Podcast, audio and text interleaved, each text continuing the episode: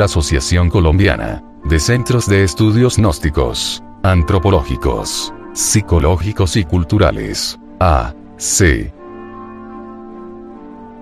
Presenta la radio, revista Gnosis,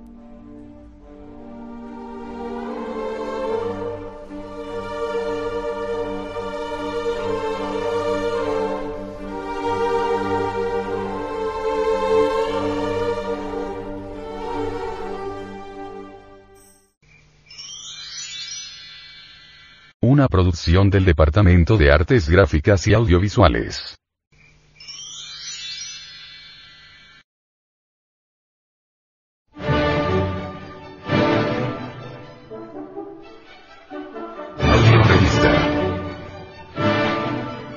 Gnosis.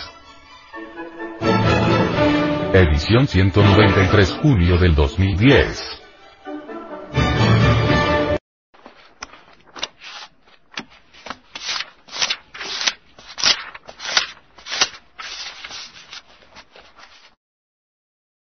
Esta revista ha sido pasada al formato sonoro digital, para facilitar su difusión. Y con el propósito de que así como usted la recibió, la pueda hacer llegar a alguien más. Publicación mensual de la Asociación de Centros de Estudios Gnósticos, Antropológicos, Psicológicos y Culturales. De Colombia. A. C. Tema central de esta edición. ¿Qué es la antropología gnóstica? El doctor Samael Aún Beor, quisiéramos preguntarle qué significa el movimiento gnóstico y cuáles son sus objetivos. Doctor, por favor. El movimiento gnóstico se ocupa precisamente de gnosis. Gnosis es una palabra que significa conocimiento, sabiduría. Abarca los cuatro aspectos que podríamos denominar ciencia, filosofía, arte y como secuencia o corolario mística, trascendental. Objetivos, llevar la enseñanza de tipo gnóstico a toda la humanidad, sin, diferencia de sectas, razas, casta, sexo o color. Gnosis existe toda pieza arqueológica, en todo nicho, pirámide, sepulcro, etc. Lo interesante es precisamente extraer la gnosis sabiamente y según reglas de entre las distintas piezas arqueológicas halladas no solamente en nuestro nuestra patria mexicana, sino en todas las latitudes del mundo. El vocablo gnosis es griego y significa conocimiento en las palabras diagnosis, diagnóstico encontramos. La gnosis en la etimología. Gnócete ipsum. Hombre, conócete a ti mismo y conocerás el universo y a Dios. Imagen de la portada. Retrato del venerable maestro. Samael Aumeor, padre de la antropología psicoanalítica. Mística, cultura. La gnosis ha sido objeto de la mala interpretación de los necios y de la tergiversación interesada de los pillos. Keeping, Id. Distribución gratuita. Revista Gnosis 192 junio de 2010. Gnosis es un funcionalismo muy natural de la conciencia superlativa del ser, una filosofía perennicet universalis.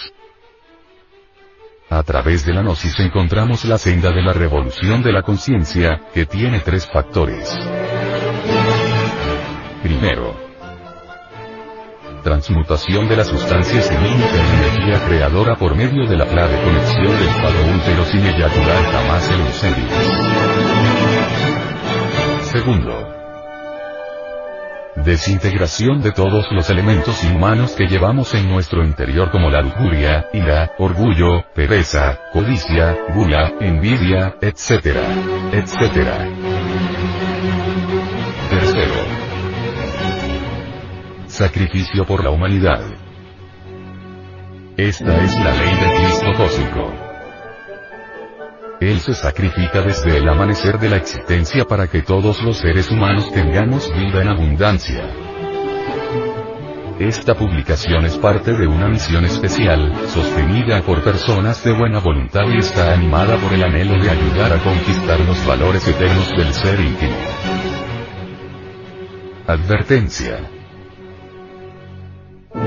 artículos que a continuación presentamos a la opinión pública, no son artículos de fe inquebrantable, ni cuestiones dogmáticas, porque ante todo pensamos que nadie tiene derecho a imponer sus creencias a otras personas, por eso estos artículos no son para convencerlo a usted de que son las mejores ideas.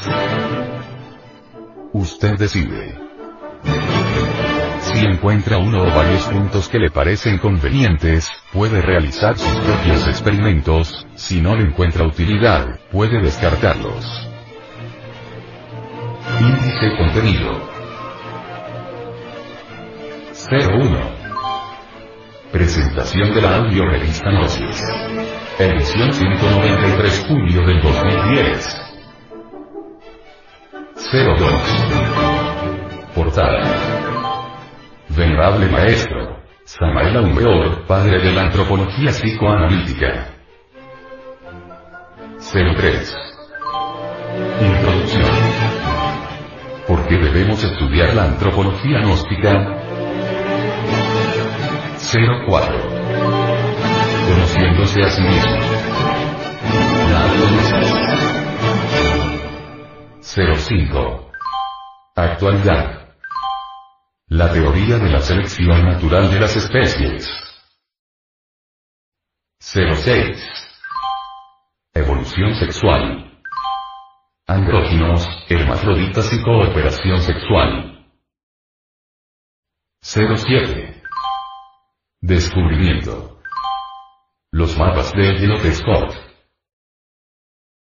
08. Conclusión. ¿Qué causas primarias y secundarias dieron origen a la humana especie? 09. Para vivir sin drogas. El nuevo éxtasis. 10. Frente Mundial de Salvación del Planeta. Un acto inhumano. 11. Pensamiento y materia por el venerable maestro Samael Aumeor.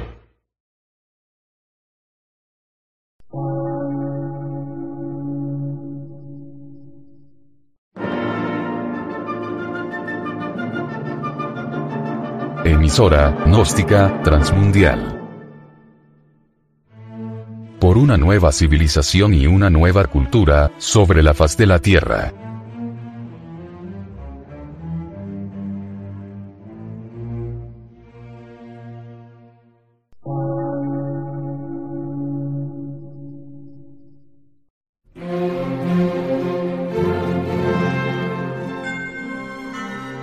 De radiodifusión, científico, artístico, místico y filosófico, de la Asociación Colombiana de Centros de Estudios Gnósticos, Antropológicos, Psicológicos y Culturales. A.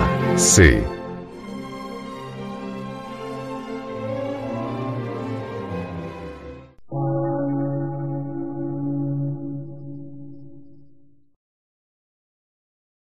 Lectura en movimiento. Difusión sin fronteras.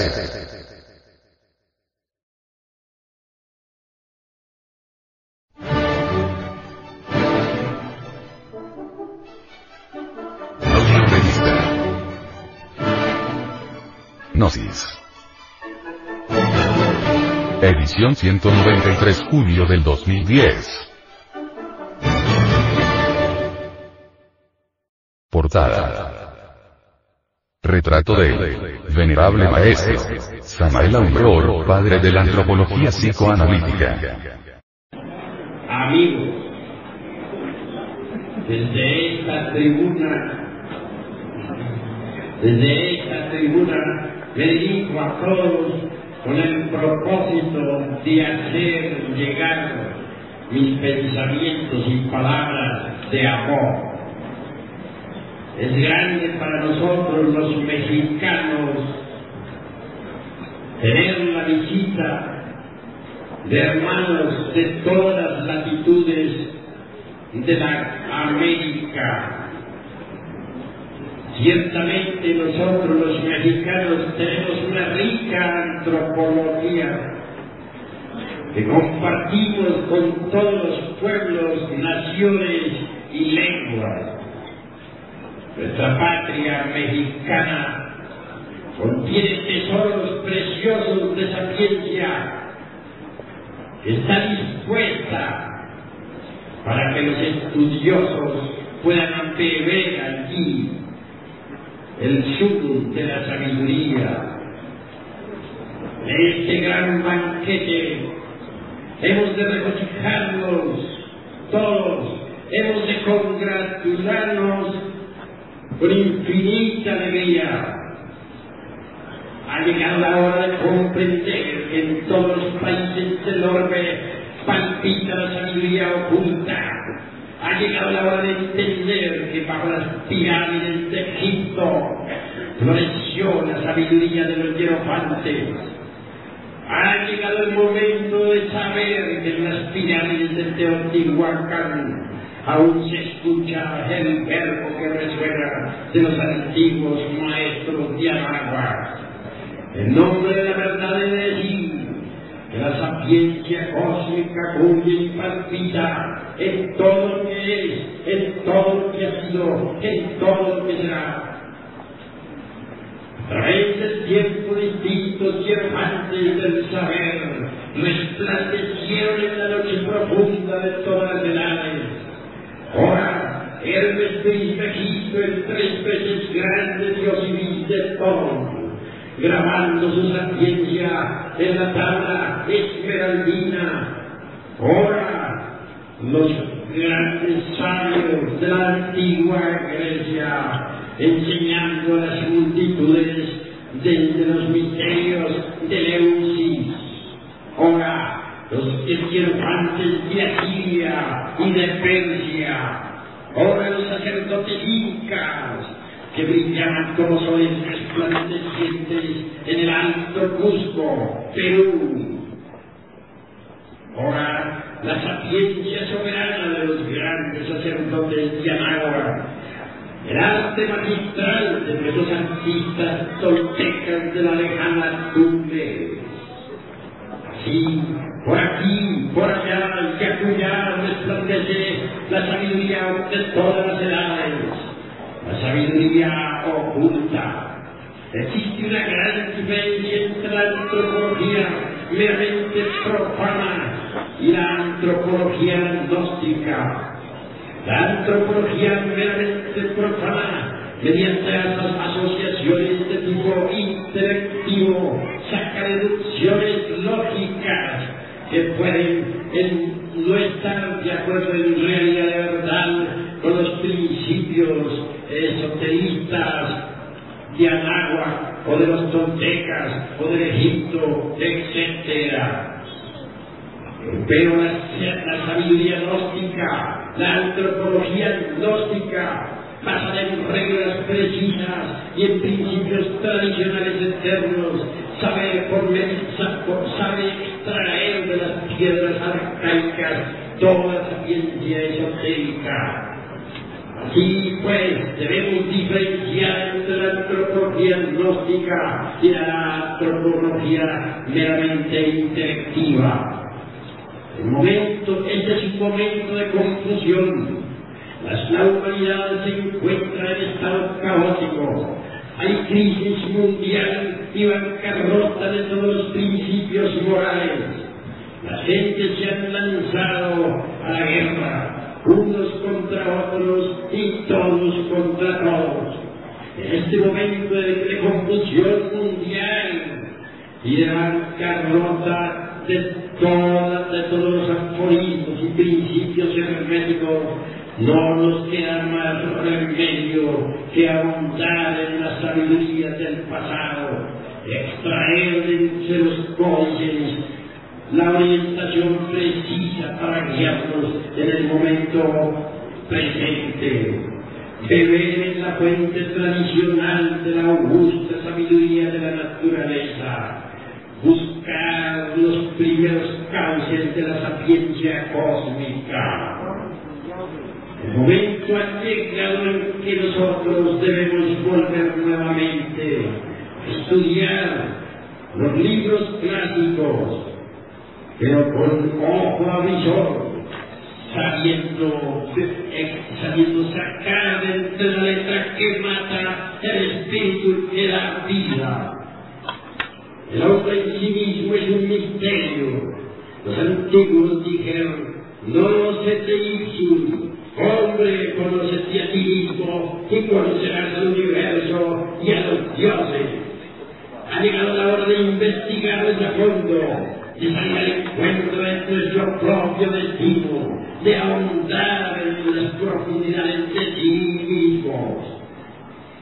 A través de diversos estudios antropológicos y psicológicos, llegamos a la conclusión lógica de que el animal intelectual equivocadamente llamado hombre, en realidad de verdad, no es el hombre Incuestionablemente, si colocamos a un hombre y a un animal intelectual frente a frente, veremos que físicamente se parecen.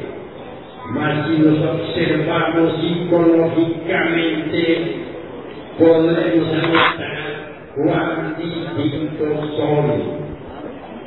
El momento ha llegado en que nazca el hombre dentro de nosotros mismos, aquí y ahora.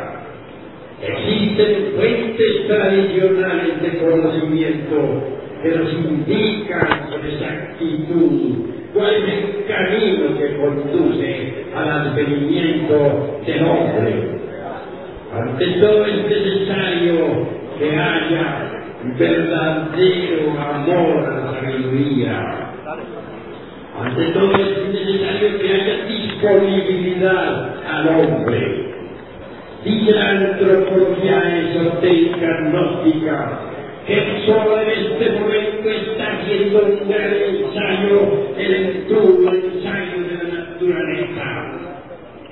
El sol quiere crear hombres. Cuentan viejas tradiciones que se pierden en la noche profunda de todas las edades, que durante la época de Abraham hubo una buena cantidad de creaciones humanas.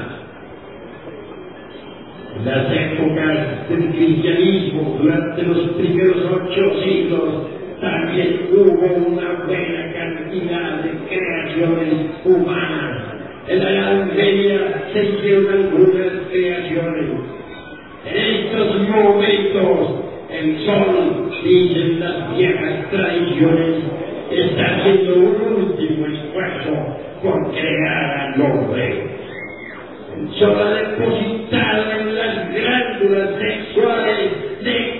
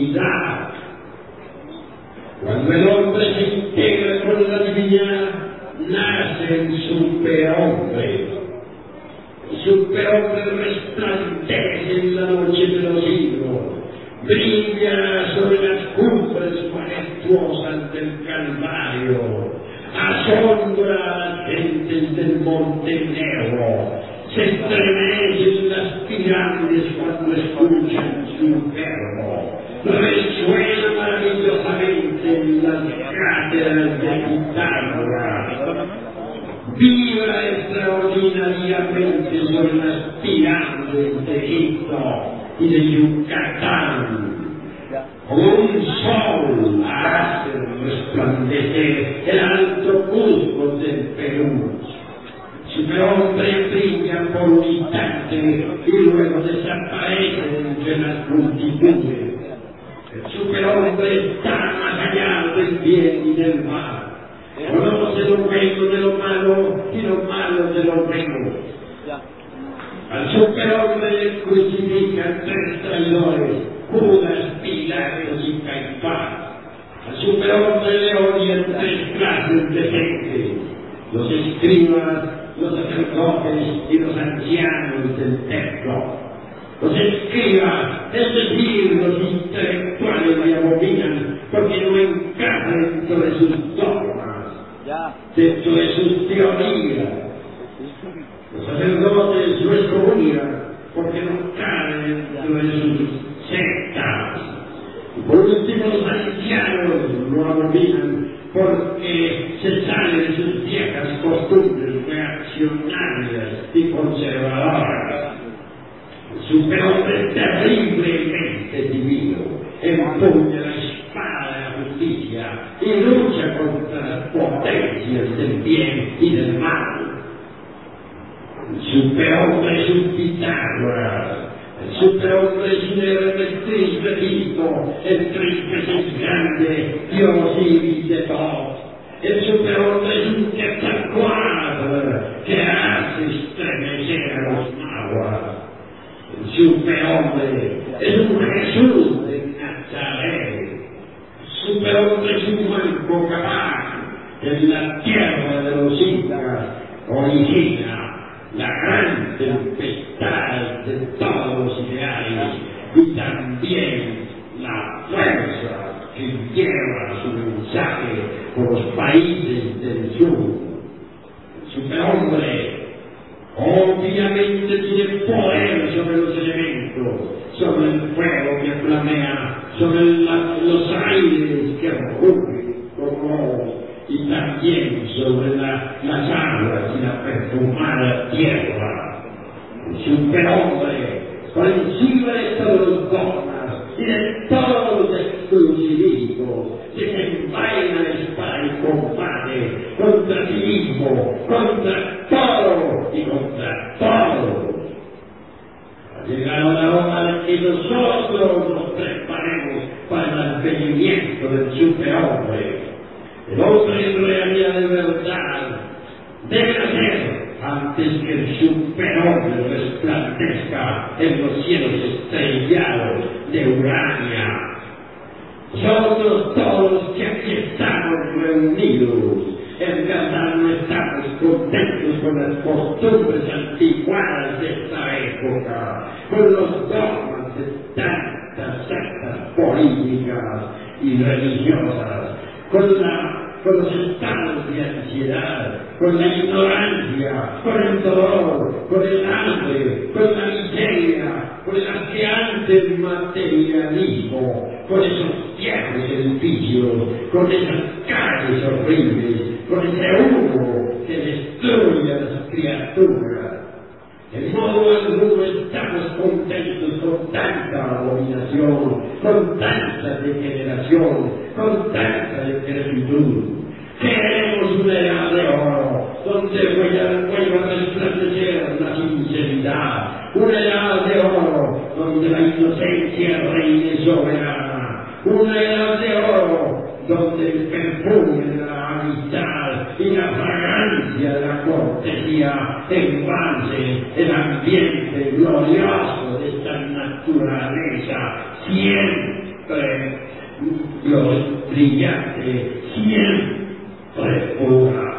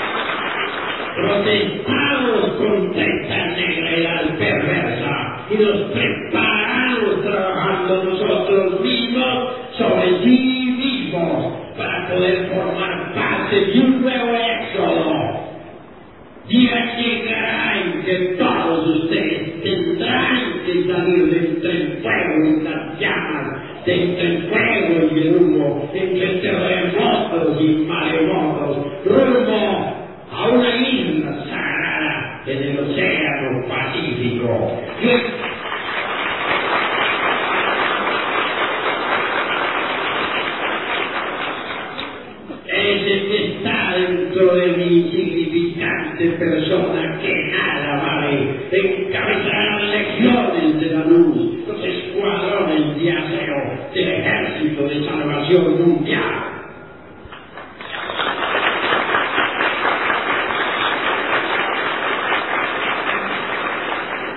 El movimiento gnóstico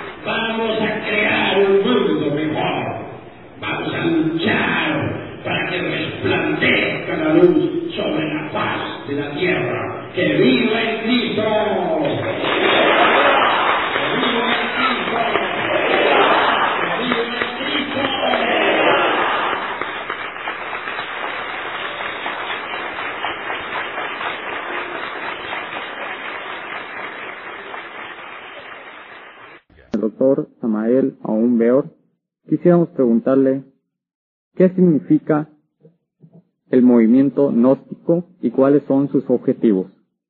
Doctor, por favor. El movimiento gnóstico se ocupa precisamente de gnosis. Gnosis es una palabra que significa conocimiento, sabiduría. Abarca los cuatro aspectos que podríamos denominar ciencia, filosofía, arte y como secuencia o corolario mística, trascendental. Objetivos, llevar la enseñanza de tipo gnóstico a toda la humanidad, sin, sin diferencia de sectas, razas, casta, sexo o color. Gnosis existe toda pieza arqueológica, en todo nicho, pirámide, sepulcro, etc. Lo interesante es precisamente extraer la gnosis sabiamente y según reglas de entre las distintas piezas arqueológicas halladas no solamente en nuestro en nuestra patria mexicana, sino en todas las latitudes del mundo. Hoy por hoy, la antropología es el mejor medio para el estudio del hombre y sus orígenes, de lo que es en sí mismo y de las huellas por él dejadas a través de la cultura. La nueva antropología psicoanalítica presentada por el venerable maestro Samael Aumeor, corresponde al estudio del hombre a través de sí mismo, utilizando las facultades de la conciencia, que yacen adormecidas esperando el instante de ser despertadas. Gracias a la antropología gnóstica podemos conocer los arquetipos de las distintas civilizaciones para poder llegar a la fuente original del conocimiento, común a todos los grupos étnicos, y a la relación de esta sabiduría con el hombre y con el cosmos.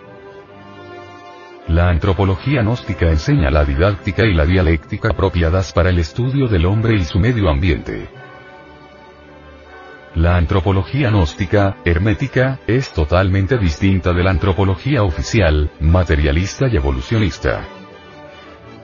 si queremos respuestas concretas y definitivas sobre el origen de la vida, del hombre, de las razas, y sobre el sentido de la existencia, necesitamos un estudio distinto. Estudiar al hombre desde la perspectiva de la conciencia, el estudio de sí mismo, y esto nos permitirá al mismo tiempo conocer el origen de la vida y del universo. El hombre es consubstancial al universo, uno está contenido en el otro.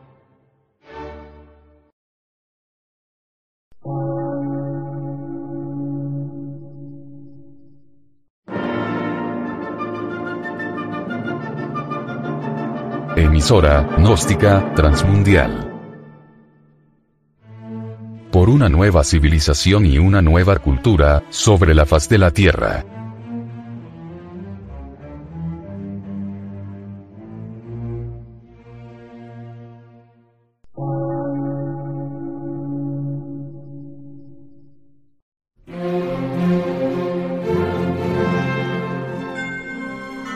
Medio de radiodifusión. Científico, artístico, místico y filosófico. De la Asociación Colombiana de Centros de Estudios Gnósticos, Antropológicos, Psicológicos y Culturales. A. C.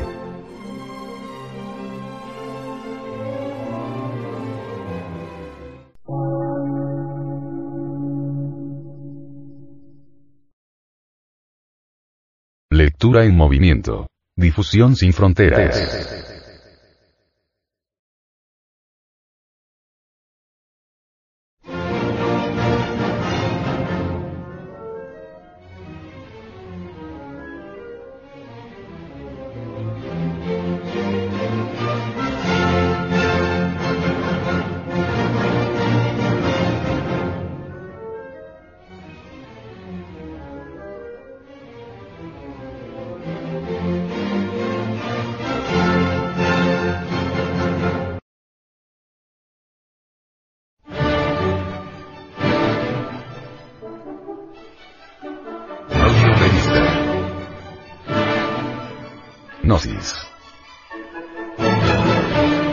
Edición 193 julio del 2010.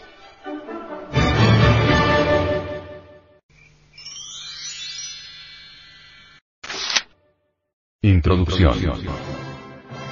¿Por qué debemos estudiar la antropología gnóstica? El venerable maestro, Samael Aumeor, dice. Obviamente, el trabajo sobre sí mismo es lo fundamental, yo no lo niego, y sin él no se consigue nada. El trabajo sobre sí mismo es básico. Pero hay hermanitos que no quieren hablar sino sobre la pura psicología, de día, de noche, a la madrugada, es decir, dan siempre las mismas lecciones de psicología a las gentes, ¿y qué pasa? Que a la larga la gente se va cansando y se nos va. Se empalagan y no vuelven. Entonces, hay que establecer la variedad en la enseñanza. Obviamente, así es porque si a uno le dan nada más que una misma materia y todos los días la misma, y en la mañana, la misma, y en la noche, la misma, a la larga llega el momento en que ya no vuelve. Hagan ustedes el ensayo con la comida. Por la mañana, la misma comida, los mismos frijoles, los mismos arroces, la misma cosa, a la hora de la cena lo mismo, y al desayuno lo mismo, ¿qué sucede a la larga? se cansan, y van a buscar otro lugar donde comer. Bueno, así es con la enseñanza. Hay que enseñar de todo. Hay que enseñarles a las gentes los estados ginas. Enseñarles a salir en astral, enseñarles astrología. Enseñarles de todo para que no se cansen, porque entonces no vuelven. Esto no significa que se deje de enseñar el trabajo sobre sí mismo. Eso sí hay que darlo, siquiera una vez por semana hay que darlo, pero además hay que darles otras cosas. ¿Por qué están ustedes un poco reacios a estudiar la antropología? Eso se debe a que no son de aquí, México. Pero como vienen de sus respectivos países de origen. ¿Cómo vamos a quedar nosotros ante las autoridades? ¿Cómo vamos a quedar ante el gobierno, el día que nos manden a nosotros de la Secretaría de Educación un investigador para ver qué clase de antropología es la que estamos enseñando? ¿Cómo van a quedar ustedes ante la Secretaría de Educación? ¿Por qué no quieren estudiar ustedes la antropología? Es la antropología la que les va a abrir las puertas en Europa, y en el mundo entero porque la antropología es respetada mundialmente. ¿Por qué no quieren estudiar ustedes la antropología? Ustedes dicen, sí, estudio la psicología, pero la antropología, no. Si la antropología es la que estamos necesitando. Porque necesitamos quedar bien ante el gobierno, ante las autoridades. Esta es una asociación de antropología. ¿Cuál es nuestra antropología? ¿Dónde está? Ya les escribí un libro. La doctrina secreta de Anahuac, ¿cuántos la han estudiado? ¿O es que quieren que les escriba otro? Háblenme con franqueza. Ya les escribí uno y espero que lo tengan ya todos ustedes dominado, que se lo conozcan de pasta a pasta. ¿O no lo han estudiado? A ustedes, verdaderamente, se los puede tronar si no conocen la antropología gnóstica científica. Porque está bien que tengan información sobre la cultura nahua, etc. O de los mayas, o lo que sea, pero si ustedes no conocen la antropología gnóstica científica, se los truenan, se los bailan. Esa es la cruda realidad de los hechos. Está bien tener información de la cultura, pero si no conocen la parte científica, repito, se los truenan. Por eso es que es importante que ustedes reciban las lecciones que se les están dando de antropología científica gnóstica. En esas lecciones, pues, vamos a atacar duramente a la antropología materialista de manera que ustedes conocerán a través de la polémica contra la cultura antropológica materialista, los basamentos de tal cultura y verán que no resisten un análisis de fondo. Pero esa preparación la necesitan. Llegará el día en que, verdaderamente, ustedes tengan una preparación como para que ya puedan entrar a investigar los mayas. Pero estamos aquí en el Valle de México, y aquí es lo de los nahuas, ¿qué saben ustedes de los nahuas? Y ya queremos irnos para allá, para Yucatán, para Guatemala, o para Guatepeor. No. Estamos aquí. Vienen los hermanitos con el recuerdo de que, yo soy de Venezuela, yo soy de Bolivia, yo soy de Argentina, yo soy de Colombia. Y llegan aquí y dicen, bueno, ¿y yo qué tengo que ver con la cultura que tienen esta gente mexicana por acá? Allá ellos, yo soy ecuatoriano o soy chileno. Eso es, precisamente, lo que está perjudicando, ¿no? Si ustedes están aquí, ustedes son mexicanos. ¿De dónde han sacado que ustedes son ecuatorianos? ¿De dónde están sacando que ustedes son colombianos? Son recuerdos que ustedes tienen en la mente, porque ustedes están respirando el aire este, de acá. Están comiendo la comida, pues, de aquí. Están bebiendo el agua que hay acá. Luego, el recuerdo que ustedes tienen de sus países de origen, no es más que un recuerdo que ustedes están cargando en la mente. Después de siete años cambian todos los átomos del organismo, ya no les queda ni un átomo de la tierra de donde nacieron, de donde ustedes se creen oriundos. Esa cosa hay que dejarla a un lado. Y pensar ustedes que están en un verdadero Egipto aquí en México porque en realidad de verdad, que la cultura autóctona mexicana es codiciada por los alemanes, por los franceses, por los ingleses. Hay mucha gente alemana que están estudiando la cultura nahua, las culturas zapotecas y toltecas, y se hallan en el museo investigando, y por todas partes. Como decía Krunheller, Mientras los mexicanos se van para la India a estudiar a los hindúes, nosotros los alemanes nos venimos a México, y aquí encontramos la verdadera sabiduría. Hay que actualizarse, saber que están aquí, eso es lo importante y estudiar lo que tenemos aquí. Aquí tenemos una portentosa sabiduría, pues vamos a estudiarla. No están ustedes en el Ecuador, ni en Perú, están aquí y aquí hay que estudiar lo que tenemos aquí. Hay que actualizarnos. Eso es lo que se necesita, mis caros hermanos. Dejar a un lado esos prejuicios que están causando bastante daño. Porque nuestra institución es fundamentalmente antropológica y tenemos que colocarnos a la orden del día.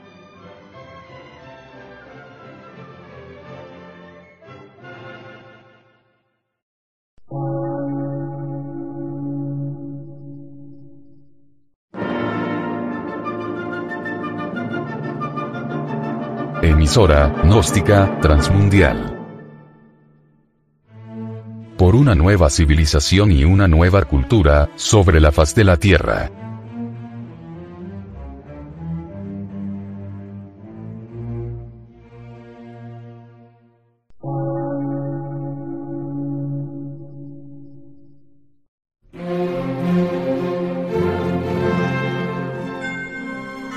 Medio de radiodifusión. Científico, artístico, místico y filosófico. De la Asociación Colombiana de Centros de Estudios Gnósticos, Antropológicos, Psicológicos y Culturales. A. C.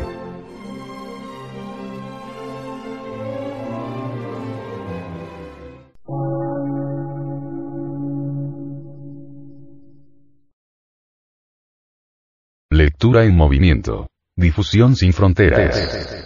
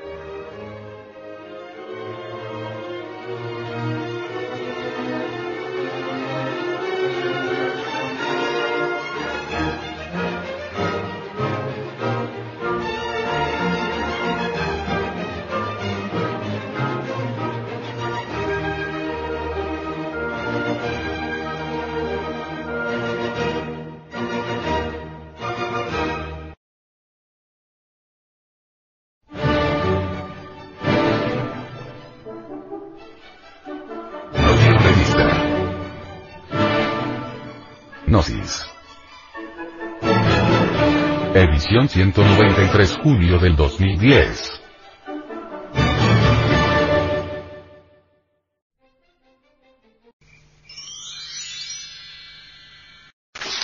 Actualidad. La teoría de la selección natural de las especies.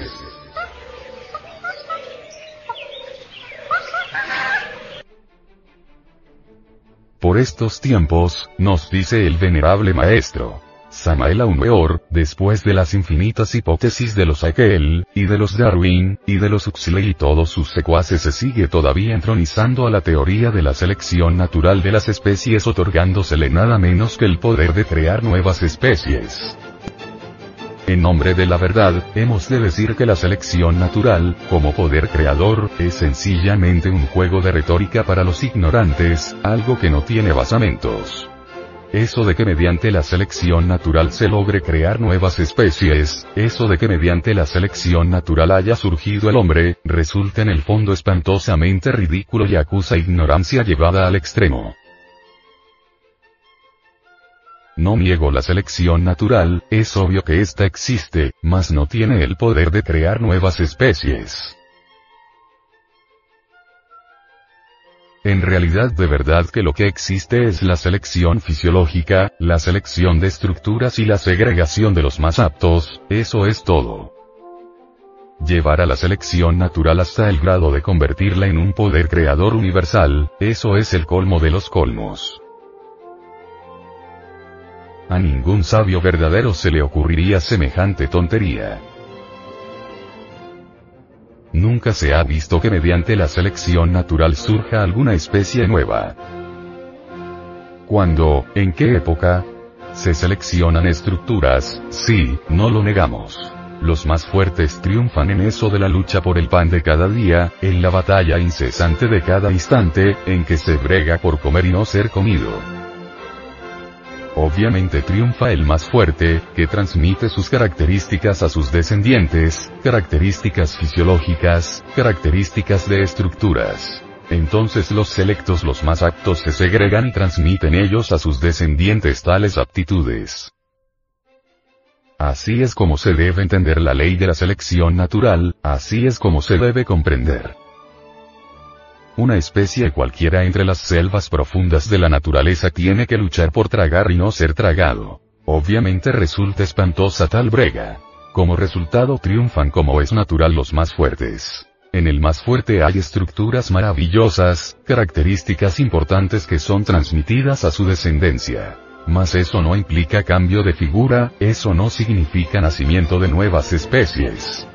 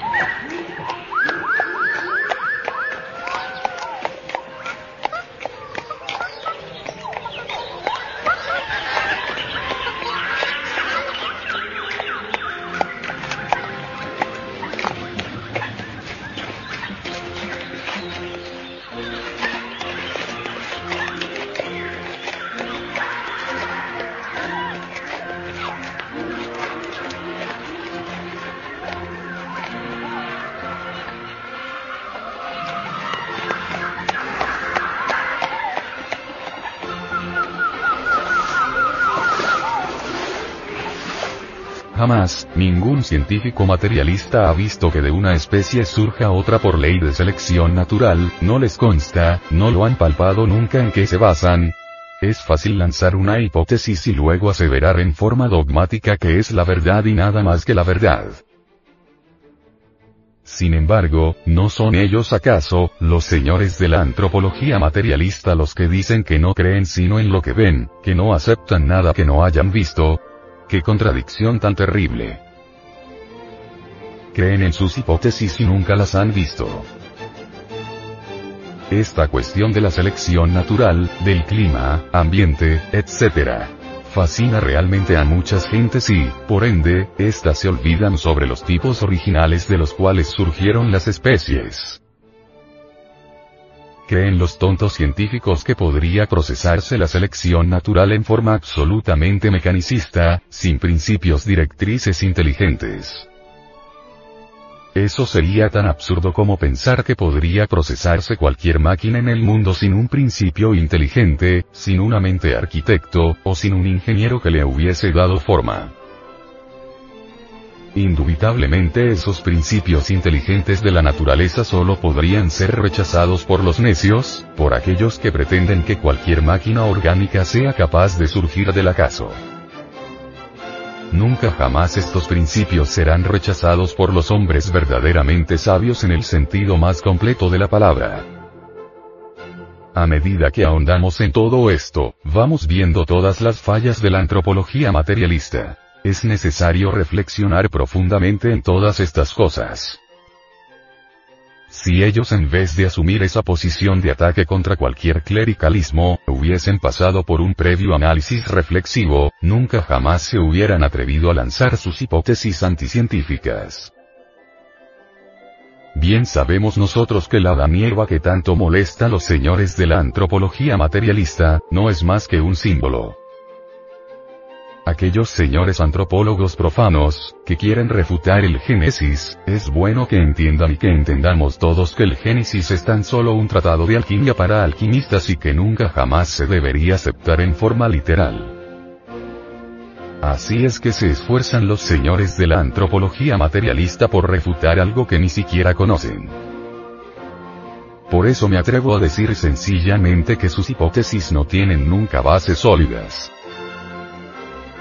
El mismo Mr.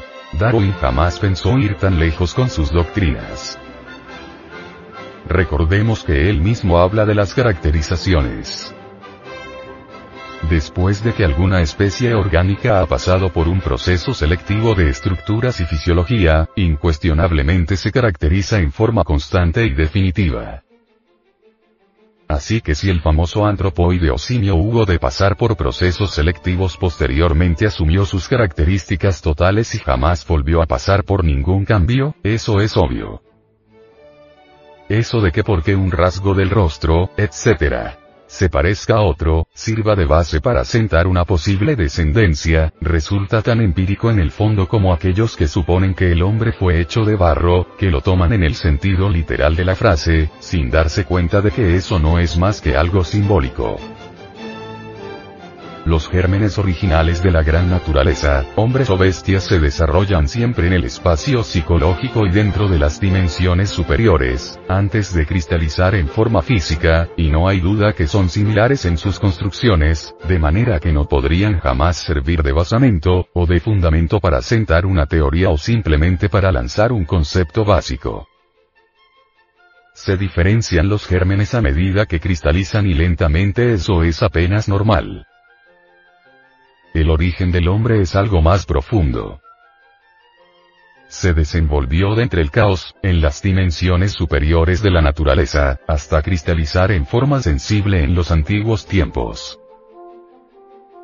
Los antropólogos materialistas entronizan a sus dioses maravillosos, como lo son los famosos lemúridos y también los mandriles, como prosimianos sublimes de los cuales descendemos.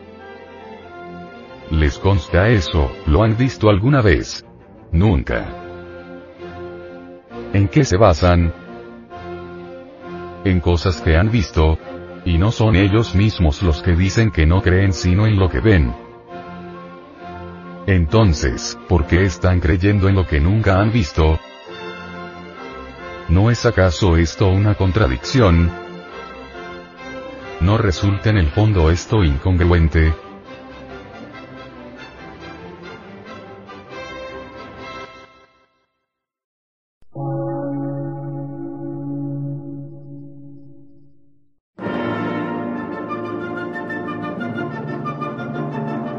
Emisora, gnóstica, transmundial.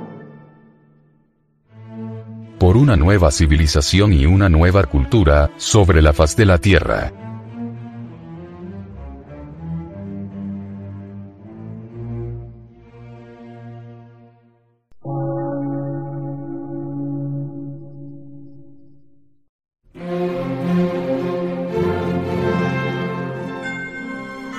Medio de radiodifusión. Científico, artístico, místico y filosófico.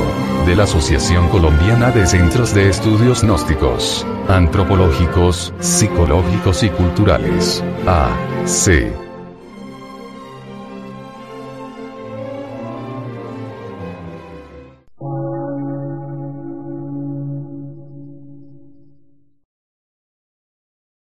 Lectura en movimiento. Difusión sin fronteras.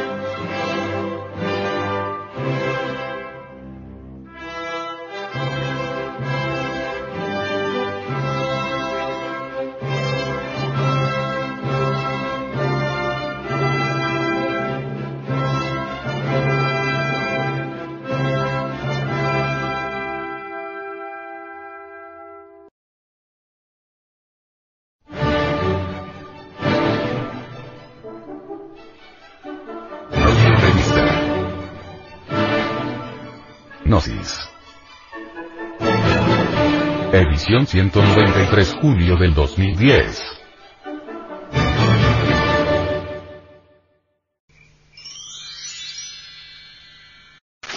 Evolución sexual. andróginos, hermafroditas y cooperación sexual. Incuestionablemente, dice el venerable maestro. Samael Weor, la humanidad terrestre ha pasado por diversas fases de desenvolvimiento, y esto es algo que debemos analizar juiciosamente. Se habla de la evolución mecánica de la naturaleza, del hombre y del cosmos. Desde el punto de vista antropológico, hemos de comprender que existen dos clases de evolución.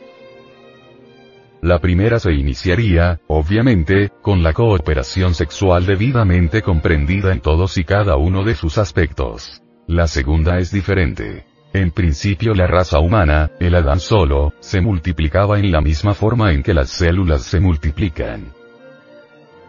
Bien sabemos nosotros que el núcleo se divide en dos dentro de la célula viva, y que especializa una determinada cantidad de citoplasma y materias inherentes para formar células nuevas. Las dos se dividen, a su vez, en otras dos, y así, mediante el proceso fisíparo, diríamos, de división celular, se desarrollan los organismos, se multiplican las células, etc.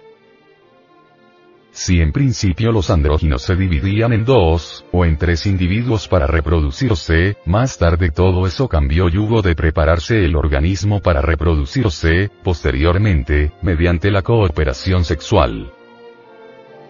Obviamente, fue en la Lemuria, continente situado otrora en el Océano Índico, donde se realizaron los principales aspectos relacionados con la reproducción. En principio los órganos creadores, el lingam yoni, no se hallaban todavía plenamente desarrollados se hacía necesario que estos órganos de la especie cristalizaran totalmente y se desenvolvieran, a fin de que más tarde en el tiempo pudiera realizarse, concretamente, la reproducción de la especie humana mediante la cooperación sexual. Así que conforme estos órganos, masculino-femenino, se fueron desarrollando, ya no diríamos en el ser humano meramente andrógino, sino hermafrodita, se sucedieron hechos bastante interesantes desde el punto de vista biológico y psicosomático. La célula fertilizante, por ejemplo, lograba hacer contacto con el óvulo y así, la célula átomo se desprendía del organismo del padre-madre para desarrollarse y desenvolverse. Como secuencia o corolario, mediante procesos muy delicados, devenía luego una nueva criatura. El segundo aspecto de esta cuestión fue también bastante interesante. Si bien es cierto que en principio, gérmenes vivientes se desprendían como radiación atómica para desarrollarse exteriormente y convertirse en nuevas criaturas, en el segundo hubo cierto cambio favorable. Podría decirse que el huevo fecundado, el óvulo que normalmente el sexo femenino elimina de sus ovarios cada mes, tenía cierta consistencia extraordinaria, era ya un huevo en sí mismo, en su constitución intrínseca. Un huevo fecundado interiormente dentro del padre-madre, dentro del hermafrodita, un huevo que al salir al mundo exterior podía desenvolverse o incubarse, hasta que al fin se abría para que una criatura emergiera de allí criatura que se alimentaba con los pechos del padre-madre, y esto, de por sí, ya es bastante interesante. Mucho más tarde en el tiempo, fue notándose que ciertas criaturas venían a la existencia con un órgano más desarrollado que otro. Al fin llegó el momento en que la humanidad se dividió en sexos opuestos, salida de Eva de la costilla de Adán. Cuando esto sucedió, cuando esto acaeció, entonces se necesitó la cooperación sexual para crear y volver nuevamente a crear. Las genealogías de Aekel, con respecto al posible origen del hombre y nuestras tres razas primordiales, que no encajan dentro de esta antropología materialista que hoy en día invade al mundo, desgraciadamente, son en verdad el reír de los antropólogos materialistas, enemigos de lo divinal. Ellos se burlan por igual, tanto de la genealogía de una Ekel o de las genealogías. Para hablar en plural, como de los linajes aquellos de Homero. Recuerden ustedes, claramente, Aquiles, el ilustre guerrero hijo de Marte, Agamenón, hijo de Júpiter, el que desde lejos manda, etc. frases o palabras poéticas de aquel hombre que cantará, en otros tiempos, a la vieja Troya y a la cólera de Aquiles, el guerrero. Tenemos que hablar muy claro en todas estas cuestiones antropológicas, es obvio. Los científicos de esta época tendrán que resolverse por Paracelso, el padre de la química, o por el Sosura de Aekel, el famoso Sosura mitológico. En todo caso, es mucho lo que tenemos que analizar e investigar dentro del terreno exclusivamente antropológico. Si se negara la división de la célula viva o el proceso reproductivo primigenio o primordial, tendría que negarse también, de hecho, la reproducción del monerono átomo del abismo acuoso de aquel, dividiéndose a sí mismo para multiplicarse. La ciencia, en realidad de verdad, en modo alguno podría pronunciarse, científicamente, contra ese sistema primigenio de reproducción mediante división celular, es decir, mediante el acto fisíparo. Sin embargo, nos damos cuenta, claramente, que estas dos teorías expuestas sobre la forma como comenzara la reproducción, ya por medio de la cooperación sexual, o aquella otra, en que los órganos creadores deben desarrollarse antes de iniciarse la posible cooperación, son algo muy discutible y espinoso. Todas las teogonías religiosas, desde la órfica, que es bastante antigua, hasta la Biblia cristiana, nos hablan de un comienzo mediante cooperación sexual. Obviamente, tiene que haber habido un periodo de preparación para la reproducción mediante cooperación, un periodo durante el cual los órganos creadores hubieron de desarrollarse y desenvolverse en la fisiología orgánica del ser humano. Las escrituras religiosas, tanto del Oriente como del Occidente, han sido muy alteradas, excepto la del Vishnu Purana, por ejemplo, donde se dice que Daxa, después de haber dado a los seres humanos la capacidad de reproducirse mediante la cooperación, declaró, mucho antes que el ser humano pudiera tener esa capacidad, mucho antes que la cooperación sexual entre hombre y mujer existiera, existían ya otros modos de reproducción se refiere a etapas anteriores a la formación de los órganos creadores en el ser humano. No llego yo hasta el grado de afirmar que aquellos sistemas anteriores a la cooperación sexual, no tuvieran alguna relación con la energía creadora. Pienso, claramente, que la energía sexual, propiamente dicha, tiene otras formas de manifestación, y antes de que los órganos creadores en la humana especie se hubiesen desarrollado, tal energía tuvo otros modos de expresión para crear y volver nuevamente a crear.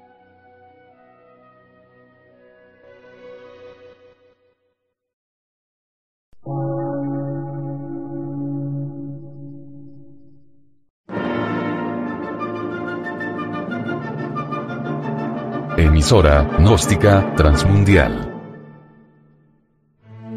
Por una nueva civilización y una nueva cultura, sobre la faz de la Tierra.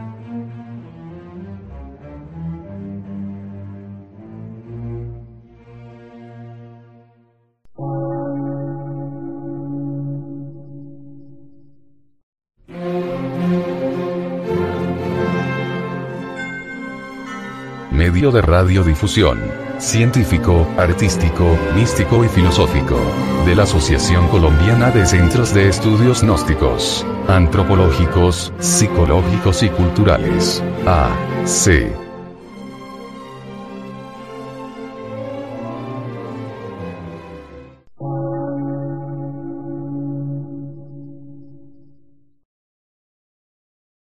Lectura en movimiento. Difusión sin fronteras.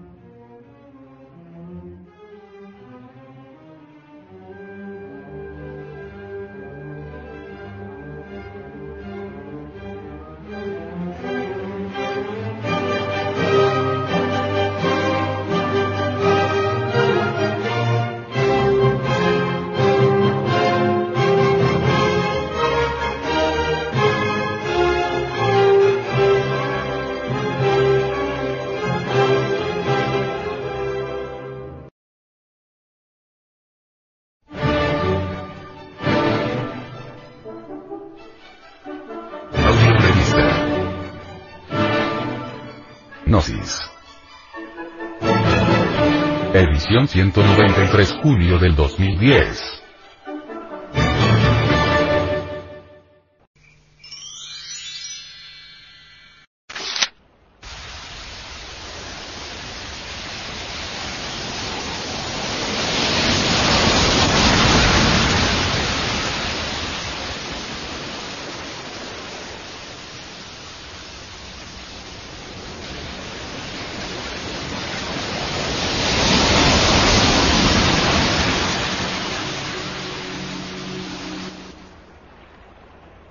Descubrimiento. Los mapas de Geotescor. El venerable maestro, Samael Aumeor, dice. Nuestro planeta Tierra, mis amigos, no ha sido siempre como es ahora, ha cambiado su fisonomía geológica varias veces. Si nosotros examinamos los cuatro mapas de Geotescor, veremos que la Tierra, hace un millón de años era completamente diferente. Esos cuatro mapas geográficos merecen ser tenidos en consideración. Se parecen a cuatro mapas que existieron, y que todavía siguen existiendo, en algunas criptas subterráneas del Asia Central. Tales mapas son desconocidos por los sabiondos de la ciencia materialista se guardan secretamente con el propósito de conservarlos intactos, pues, bien sabemos que, los señores de la falsa ciencia están siempre dispuestos a alterar todo, con tal de justificar sus tan cacareadas teorías. El primero de esos mapas de Geotescot llama mucho la atención, resulta interesantísimo. En él se ve lo que era el mundo hace unos 800.000 años antes de Jesucristo. Entonces la región de los brachicéfalos de la tan cacareada antropología ultramoderna no existía. Desde el estrecho de Bering, pasando por Siberia y Europa, hasta Francia y Alemania, lo único que había era agua, no había surgido, propiamente dicho, la Siberia ni la Europa, de entre el fondo de los océanos. Del África no existía sino la parte oriental, porque el oeste y el sur de aquel continente estaba sumergido entre las olas embravecidas del océano. Aquel pequeño continente que entonces existiera del África oriental, era conocido con el nombre de Grabonsi. La América del Sur estaba hundida entre las aguas del océano, no había surgido a la existencia. Estados Unidos, Canadá, Alaska, todo eso estaba sumergido entre el océano, y sin embargo, México existía. Parece increíble que 800.000 años antes de Jesucristo, ya existía México cuando todavía la Europa no existía, México existía. Cuando Sudamérica no había salido de entre el fondo del océano, México existía. Esto nos invita a comprender que entre las entrañas de esta tierra sagrada de México, tan arcaica como el mundo, existen tesoros arqueológicos y esotéricos extraordinarios, que todavía no han sido descubiertos por la bala de los arqueólogos. La Lemuria fue por aquella época un gigantesco continente que se extendía en el Pacífico que cubría toda esa área de la Australia, la Oceanía, el Índico, que es tan gigantesco, y que se proyectaba por todo el Pacífico hasta esos lugares donde más tarde brotó Sudamérica. Vean ustedes, cuán gigantesca era la Lemuria. Y cuán enorme. La fisonomía del globo terráqueo era, pues, completamente distinta hace unos 800.000 años antes de Jesús el Cristo. La capital de la Atlántida era Toyan, así está en uno de los mapas, la ciudad de las siete puertas de oro macizo. Dirán los antropólogos materialistas, que no ven más allá de sus narices, que en qué nos basaremos nosotros para poder hablar de la gran capital. Quiero decirles a esos señores, que tanto han hecho por quitarle a la humanidad sus valores eternos y precipitarla por el camino de la involución, que tenemos datos exactos para poder hablar sobre Lemuria, que hay mapas que se conservan muy en secreto en algunas criptas subterráneas que indican dónde estaba Toyan, la capital de la Atlántida. Así, pues, que si hablamos lo hacemos con pleno conocimiento de causa. Citamos a la Lemuria y a la Atlántida porque fueron continentes que tuvieron existencia real. Bien sabemos nosotros que hasta el mismo Darwin aceptó la existencia de la Lemuria. Toyam estaba situada en un ángulo, en el sudoeste de aquel gran país, frente a la costa sudoeste de una franja de tierra que se extendía claramente hasta el Honda y el Mediterráneo y este de África, y que por último llegaba hasta el sur de Asia, que ya existía. La Atlántida, en sí, se proyectaba desde el Brasil hasta las Azores, eso está completamente comprobado, y desde la Nueva Escocia, directamente, por todo el Océano Atlántico así que, en realidad de verdad, la Atlántida cubría en su totalidad el océano que lleva su nombre. Era un gran país. Imaginen por un momento ustedes a la Atlántida proyectándose hasta las Azores, hasta Nueva Escocia, y descendiendo hasta donde hoy es Brasil cuán enorme continente era se extendía de sur a norte, era grandioso. Se hundió a través de incesantes terremotos. Nuevas catástrofes fueron necesarias para que la Atlántida desapareciera definitivamente. Así que, en realidad de verdad, el escenario del mundo ha venido cambiando, la fisonomía de este globo terrestre no ha sido siempre la misma, y en ella se han desenvuelto distintas razas humanas. Nosotros necesitamos, en verdad, estudiar cuidadosamente la fisonomía del mundo en los tiempos antiguos, los distintos cambios geológicos por los cuales la Tierra ha pasado. Solo así podremos formarnos un concepto claro, preciso, sobre el origen del hombre, sobre sus diversas culturas, sobre sus distintos procesos evolutivos e involutivos. Mas, si desgraciadamente, nosotros quedáramos completamente embotellados en todos los prejuicios contemporáneos, no lograríamos, en verdad, conocer nada sobre la geología y mucho menos sobre los procesos de evolución y desarrollo de la raza humana. Es necesario inquirir, investigar, analizar un poco. Hay muchos enigmas en el planeta Tierra que son desconocidos para la ciencia oficial. ¿Cómo es posible que, por ejemplo, el ictiosaurio monosaurio, como es el caso del Elcelacanto, que pertenecieron a épocas como las del Plioceno sigan existiendo en pleno siglo XXI dentro de las grandes profundidades del Pacífico? Son enigmas que hasta ahora la ciencia materialista, en realidad de verdad, no ha podido descifrar ni comprender. A través de estas pláticas, tenemos nosotros que ir conociendo los distintos escenarios del mundo. Tendremos que echar luz en las tinieblas.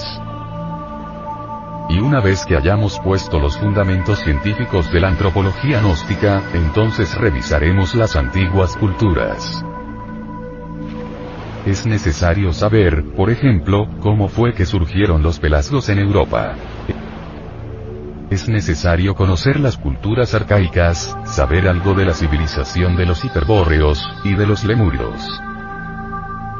Estos humanoides siguieron reproduciéndose incesantemente durante la época cuaternaria.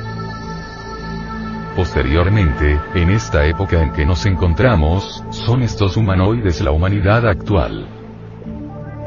Mezcla de hombres auténticos con bestias de la naturaleza. Ahora verán, pues, la diferencia que existe entre los hombres reales de la primera, segunda y tercera raza, y los animales intelectuales de la cuarta y de la quinta raza en que nos encontramos. Sin embargo, no por eso hemos de desalentarnos. Los gérmenes para el hombre están en las mismas glándulas sexuales, los cargamos. No hay quien no cargue tales gérmenes, puesto que es el resultado de la mezcla del hombre con el animal. Si carga tales gérmenes, existe la posibilidad de elevarse al estado humano verdadero. Eso sí, hay que trabajar con tales gérmenes, hay que conocer, en realidad de verdad, los misterios del sexo para poder crear al hombre auténtico dentro de sí mismo.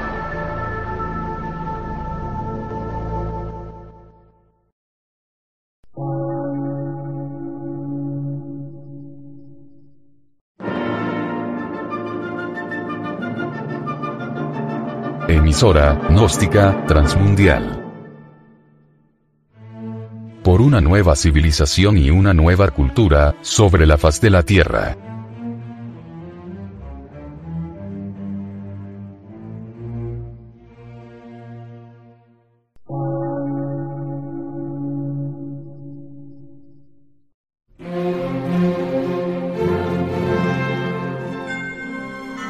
medio de radiodifusión científico, artístico, místico y filosófico, de la Asociación Colombiana de Centros de Estudios Gnósticos, Antropológicos, Psicológicos y Culturales. A. C.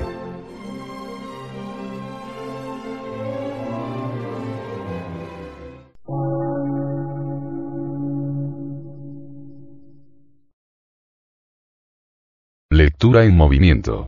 Difusión sin fronteras.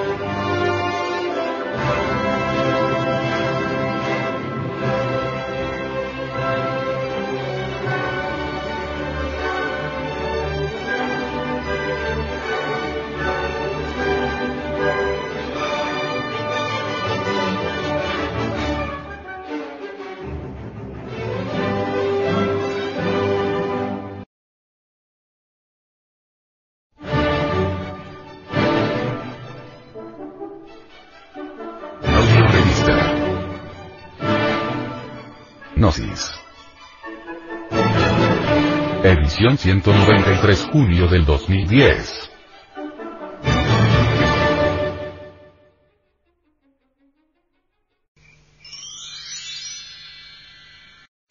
Conclusión. El maestro, Samael Aumeor, dice, ¿Qué causas primarias y secundarias dieron origen a la humana especie? ¿Conocen acaso esto los antropólogos materialistas? Si todos los científicos, secuaces de aquel, saben muy bien que todo el pasado geológico y la filogenia materialista jamás llegarán a ser ciencia exacta. Así lo han afirmado, así lo han dicho entonces que, Estamos en una época de grandes inquietudes, y el misterio del origen del hombre debe ser aclarado.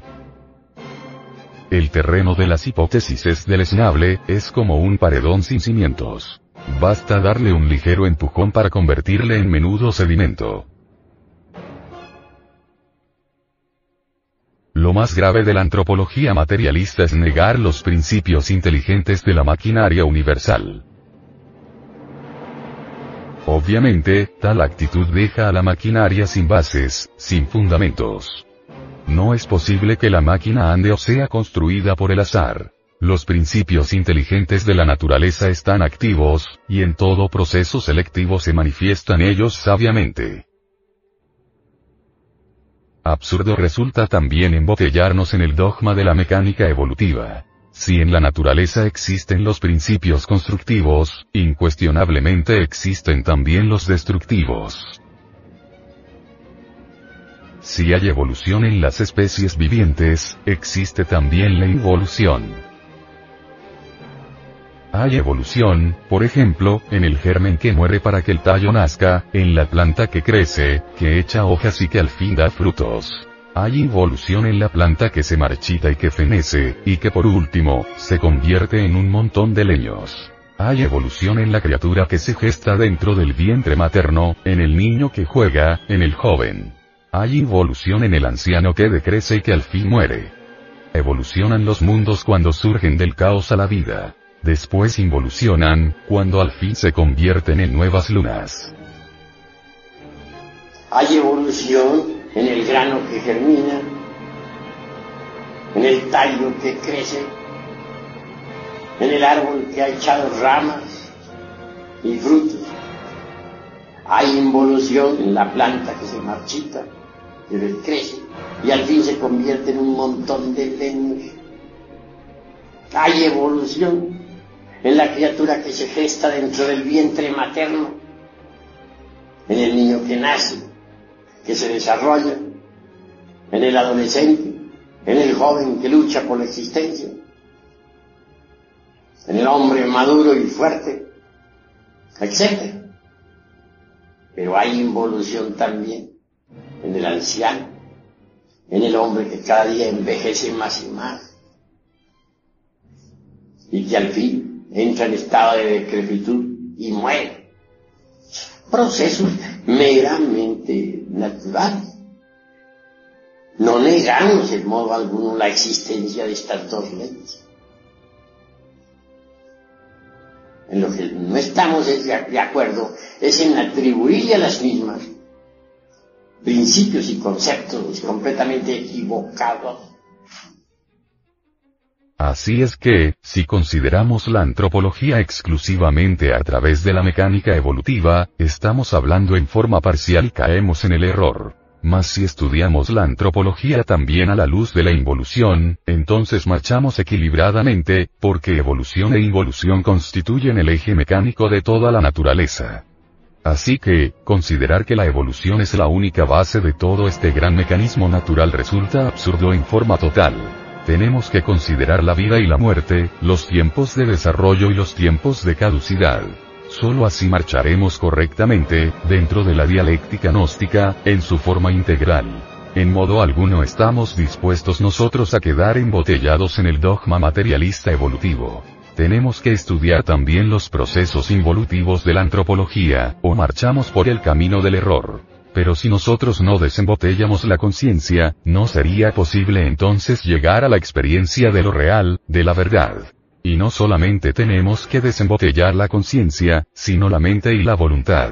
Tenemos que convertirnos en individuos idóneos para la investigación, porque en realidad de verdad dentro del ego, o agregados psíquicos inhumanos que llevamos dentro, tenemos nosotros embutida la mente y la voluntad, y la conciencia. La mente es importante para el estudio, para el análisis, pero la gente no tiene mente íntegra, unitotal, individual. La gente tiene la mente dispersa, embotellada entre los distintos elementos psíquicos indeseables. Por estos tiempos se habla, por ejemplo, mucho de dinámica mental. ¿Cómo podría uno, realmente, llegar a la cuestión esa de la dinámica mental, ejercerla con maestría, si tiene la mente embotellada entre los distintos elementos inhumanos que lleva en su interior? Es obvio que debe desintegrar tales elementos para tener mente íntegra, unitotal, no dividida por el proceso de la opción, no dividida por el proceso electivo. Una mente que, realmente, se manifieste en forma íntegra.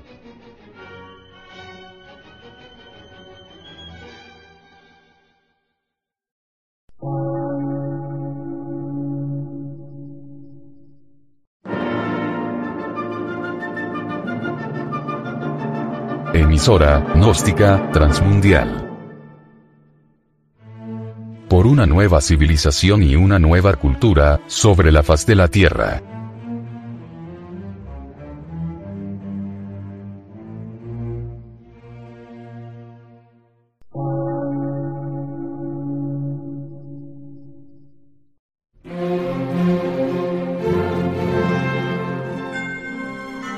Medio de radiodifusión. Científico, artístico, místico y filosófico. De la Asociación Colombiana de Centros de Estudios Gnósticos, Antropológicos, Psicológicos y Culturales. A. C.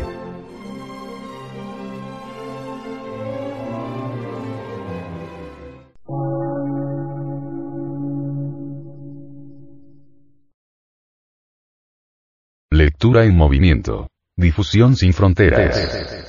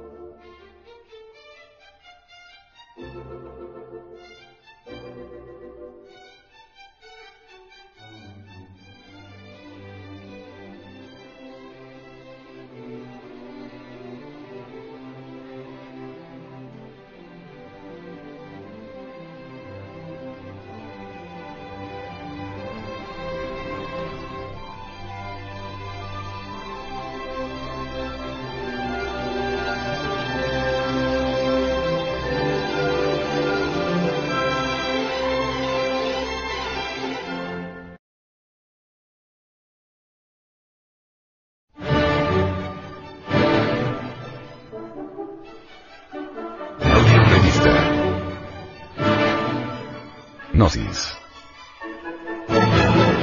Edición 193 junio del 2010.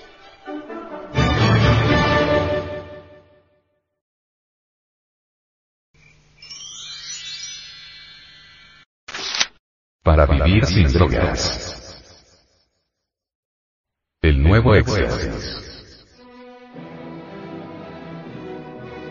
Las autoridades colombianas han descubierto una droga de las llamadas sintéticas o drogas de síntesis, que se están fabricando para el consumo de los jóvenes de este país. Se trata de un éxtasis más potente, y por consiguiente más destructivo para la salud del cuerpo humano.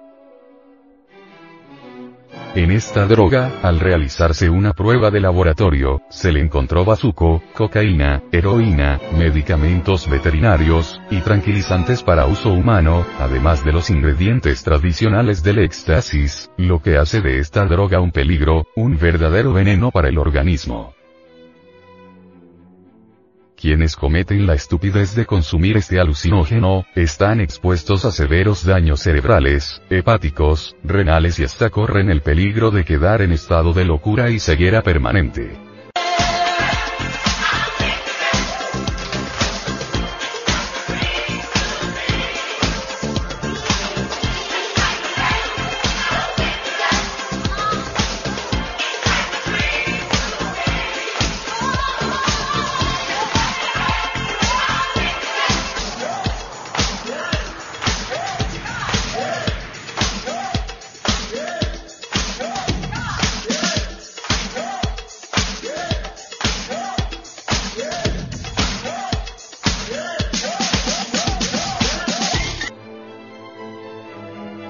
Afán que tienen los chicos de hoy día de tener nuevas experiencias los lleva a consumir estos cócteles mortales, quizás impulsados por la falta de atención y de amor de sus padres, los cuales por estar pensando solo en conseguir dinero, olvidan a sus hijos.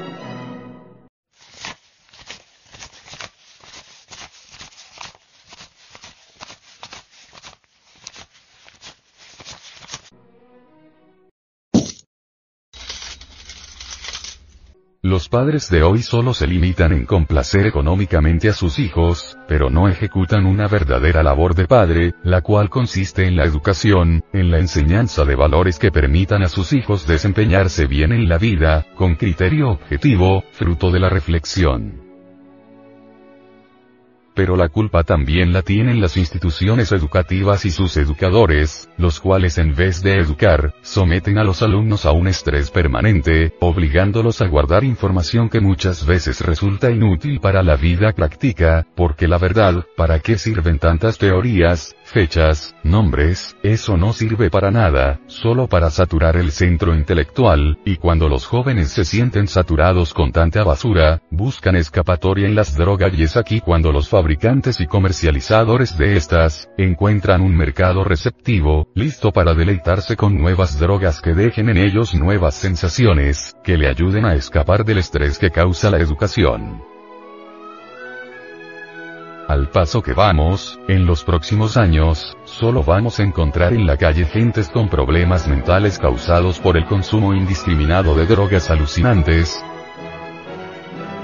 Ya no encontraremos médicos, abogados, ingenieros, etc.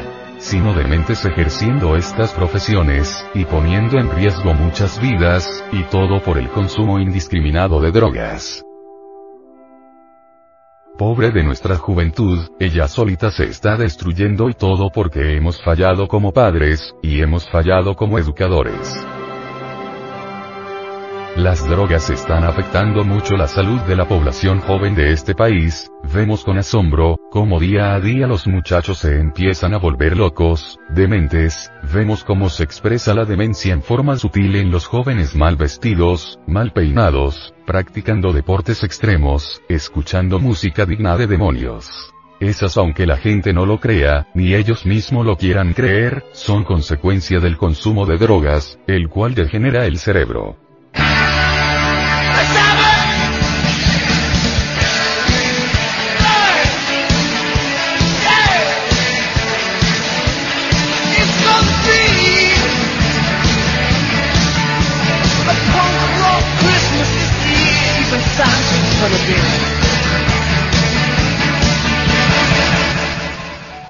Los padres de familia y maestros de escuelas, colegios y universidades deben comprender la necesidad de educar a sus hijos y educandos por la senda de la comprensión y de la generosidad verdadera. Es necesario analizar lo que es el veneno del miedo. Pretender educar a través del miedo es cultivar la flor de la fatalidad y el resultado de tal proceder es el caos, la anarquía, la corrupción, el alcoholismo, la drogadicción. Debemos entender la hora en que vivimos para levantar las nuevas generaciones sobre las bases de una ética que esté acorde con la era atómica y el augusto tronar del pensamiento. Se requiere de una educación fundamental basada en una ética auténtica donde el diálogo el buen ejemplo han de reemplazar la presión que se ejerce en hijos y estudiantes para conseguir de ellos lo que deseamos. Padres y educadores, tutores, etc carecen de paciencia para educar y creen, equivocadamente, que mediante el rigor, el premio o la amenaza lograrán tener hijos y educandos dóciles, sumisos, que no nos causen ningún problema, etc. Es de suma importancia y de gran urgencia comprender que la presión que se ejerce a través del miedo es la base de toda corrupción y el veneno que degenera llevándolos muy rápidamente a mentir, a hacer fraude, a evadirse con drogas, pandillerismo, alcohol, suicidio y demás flagelos que existen en esta época de decadencia de valores. Se requiere que padres y educadores hagan un replanteamiento del tipo de educación que estamos entregando a los futuros adultos médicos, educadores, políticos, sacerdotes, etc.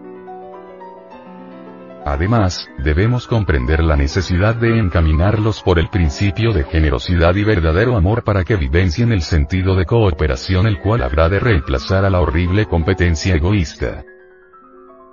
Se compite por miedo. La competencia trae violencia violentamos a nuestros hijos que sean mejores que fulano mengano. A través de muchas situaciones los llenamos de miedo.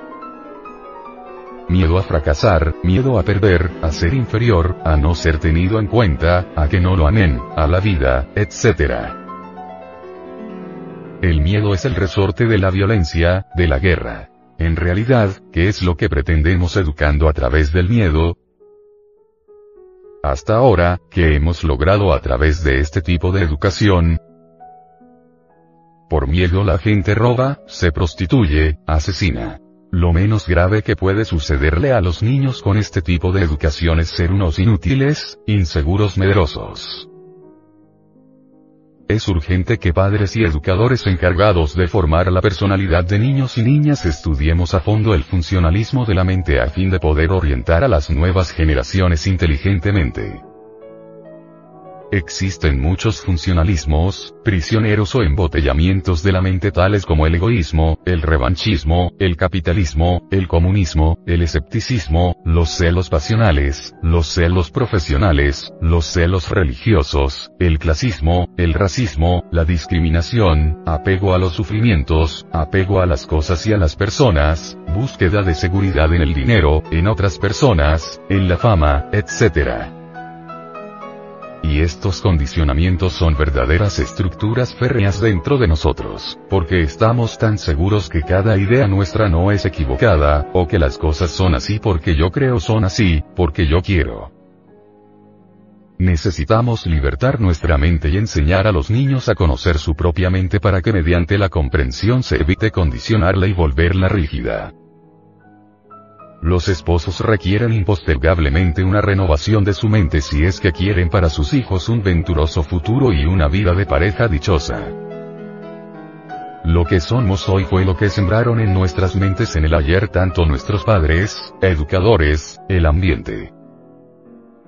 Cada quien se comporta de acuerdo a eso pero debemos verificarlo por sí mismo para transformar nuestra mente, volverla tranquila, serena, íntegra, está muy fraccionada en contradicciones, necesitamos que surja la conciencia, entonces sí podremos orientar y entregar a niños y jóvenes nuevas y bellas impresiones, enseñanzas, es decir, una educación fundamental que desarrolle al unísono el saber, el conocimiento, y el ser, su condición humana y espiritual, Solo así surgirá la auténtica identidad.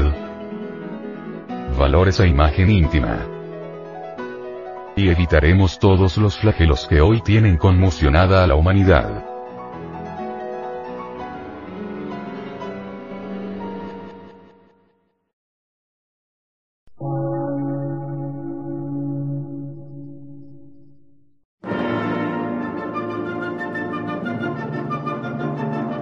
Emisora, gnóstica, transmundial.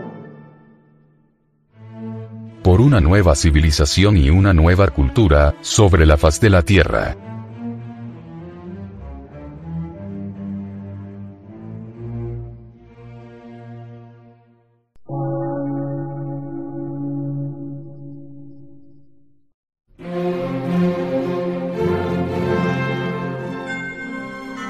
Medio de radiodifusión. Científico, artístico, místico y filosófico.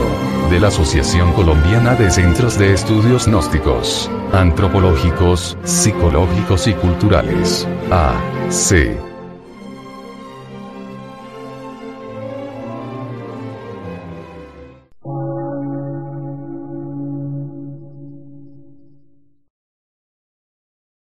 Lectura en movimiento. Difusión sin fronteras.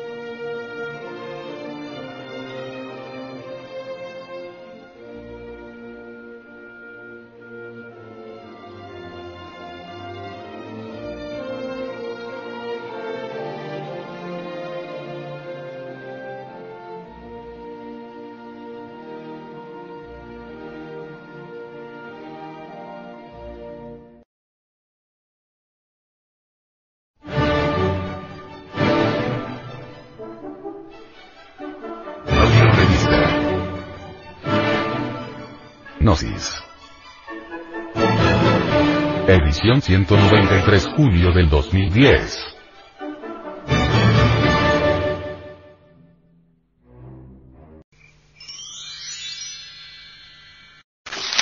Frente Mundial de Salvación del Planeta.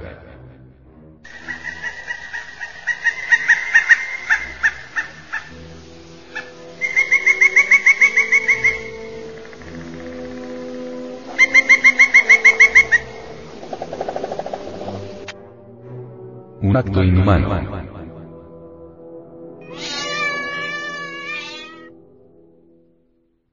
Muchas veces, los mal llamados seres humanos, realizan actos de barbarie justificándolos como buenos, tal es el caso de dos prácticas atroces que se vienen dando en Colombia por parte de los gobiernos de varios municipios. Tenemos el problema de los animales callejeros, perros y gatos que deambulan por las calles, sin dueño, quizás porque nacieron en la calle o porque los dueños lo han dejado abandonado a su suerte.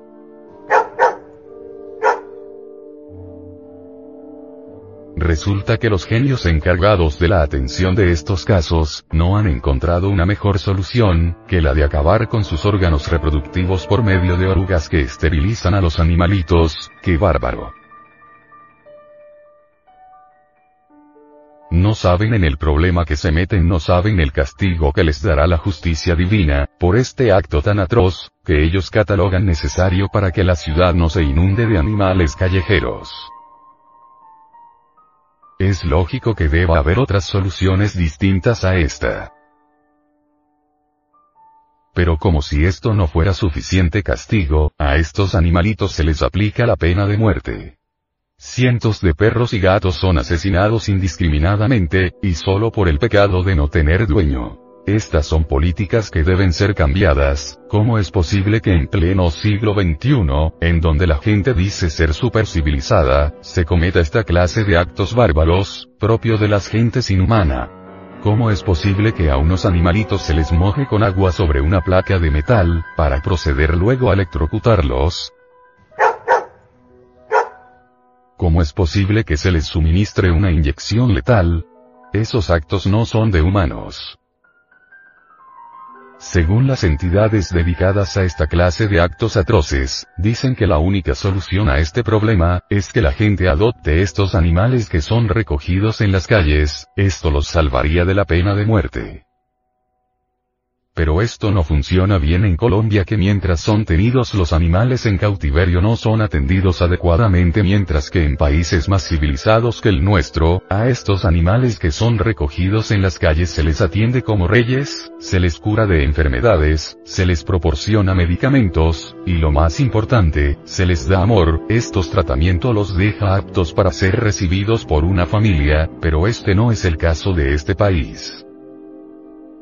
¿Por qué no aprendemos a dar el trato que queremos que nos den?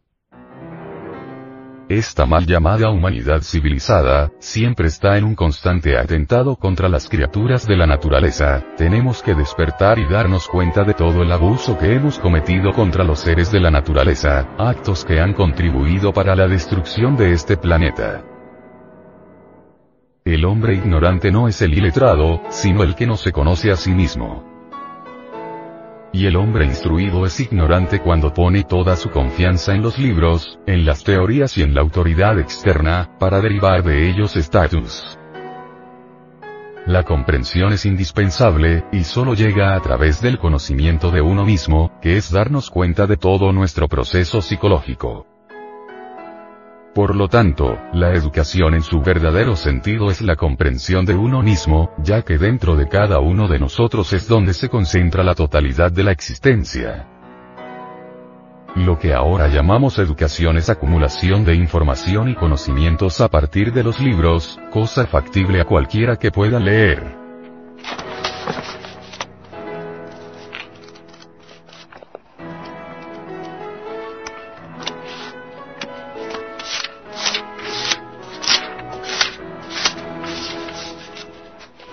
Pero para desarrollar valores sí es indispensable. Una educación así, ofrece una forma sutil de evadirnos de nosotros mismos y, como todo escape, inevitablemente aumenta la desdicha. El conflicto y la confusión son el resultado de nuestra relación incorrecta con las personas, las cosas y las ideas, y hasta que no comprendamos esa relación y la alteremos, la mera instrucción, la adquisición de datos y habilidades, nos conducirán inevitablemente a la destrucción. Según está ahora organizada la sociedad, enviamos a nuestros hijos a la escuela para aprender alguna técnica con la cual puedan luego ganarse la vida.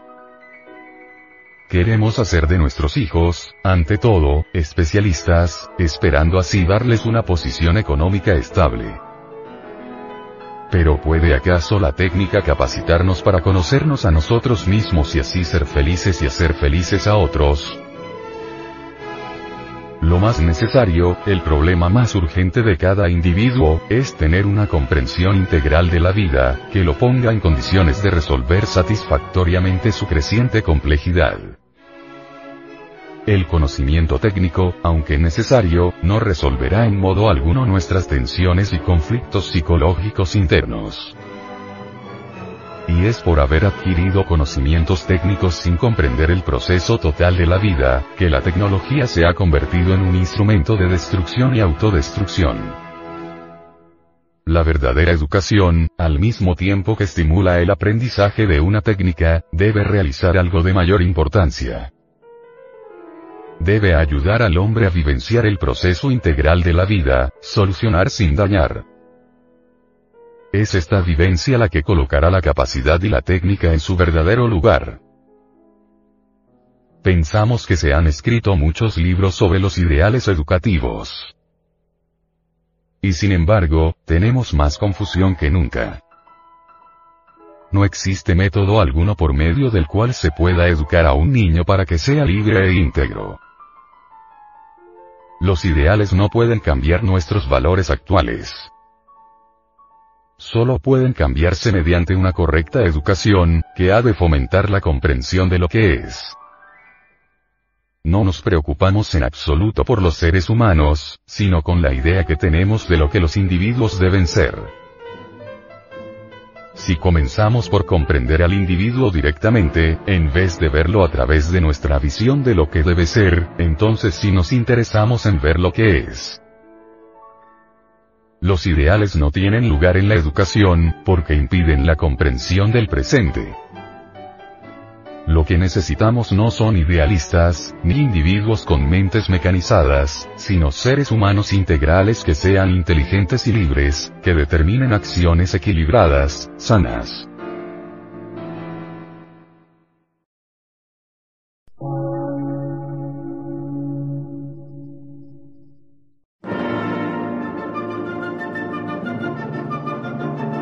Emisora, gnóstica, transmundial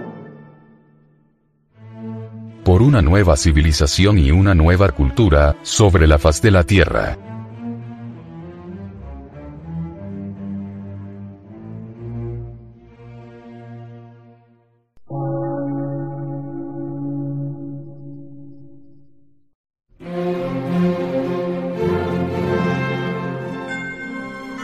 Medio de radiodifusión científico, artístico, místico y filosófico, de la Asociación Colombiana de Centros de Estudios Gnósticos, Antropológicos, Psicológicos y Culturales. A.C.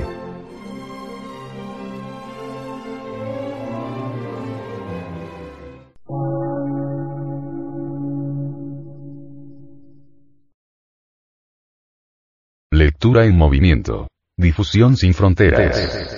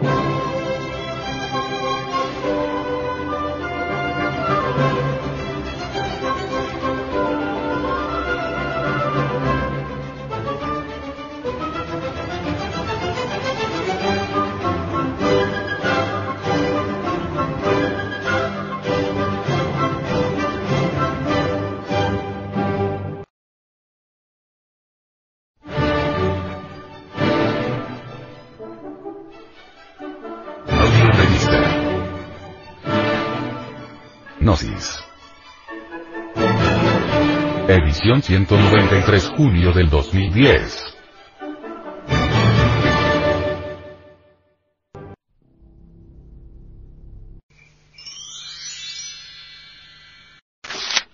Hacia la noche.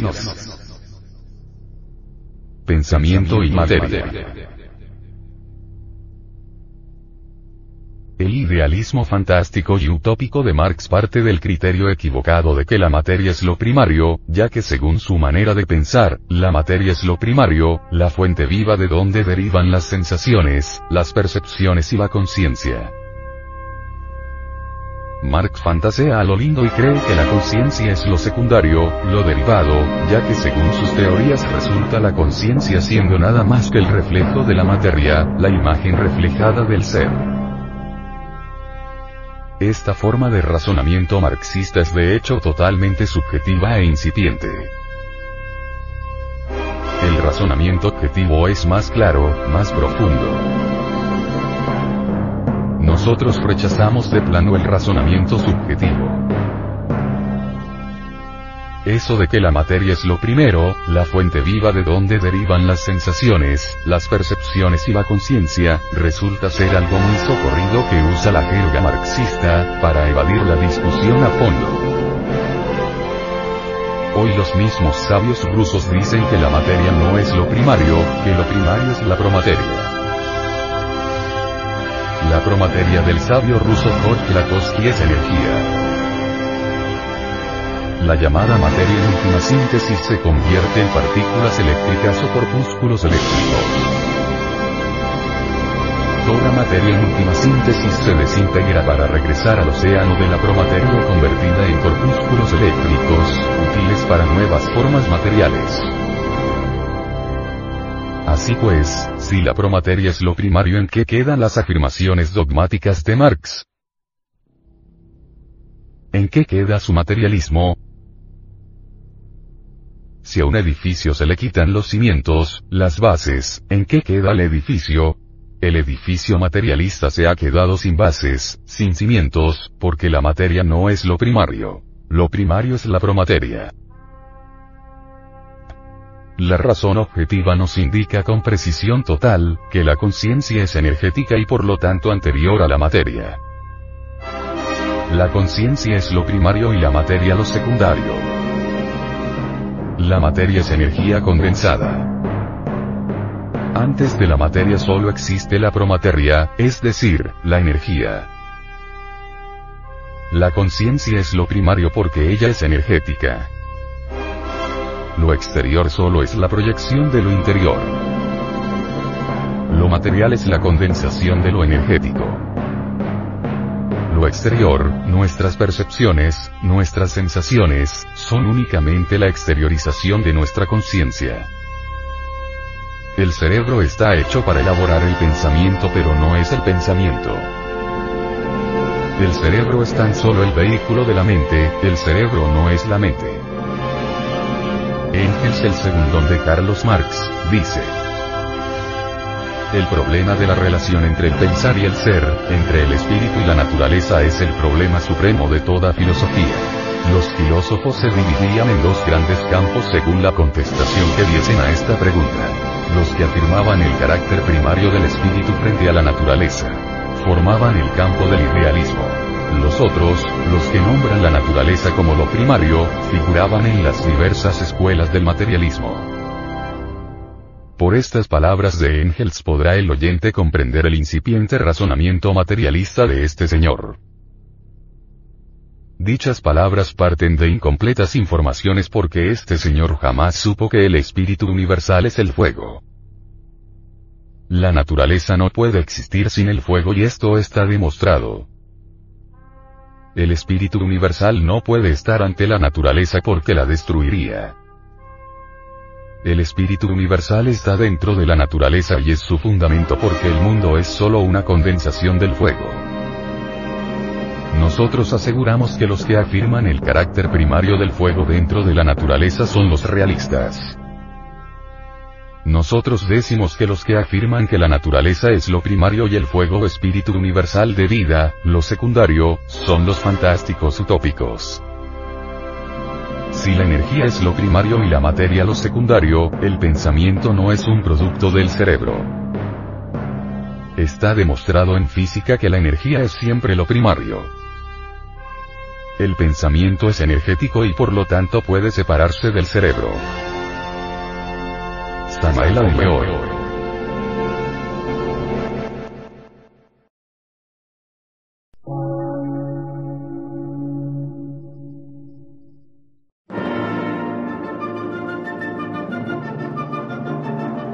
Emisora, gnóstica, transmundial.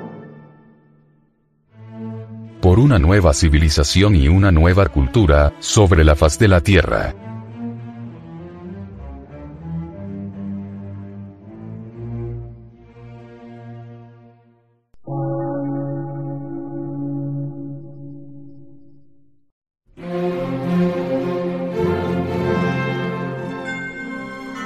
medio de radiodifusión, científico, artístico, místico y filosófico, de la Asociación Colombiana de Centros de Estudios Gnósticos, Antropológicos, Psicológicos y Culturales. A. C.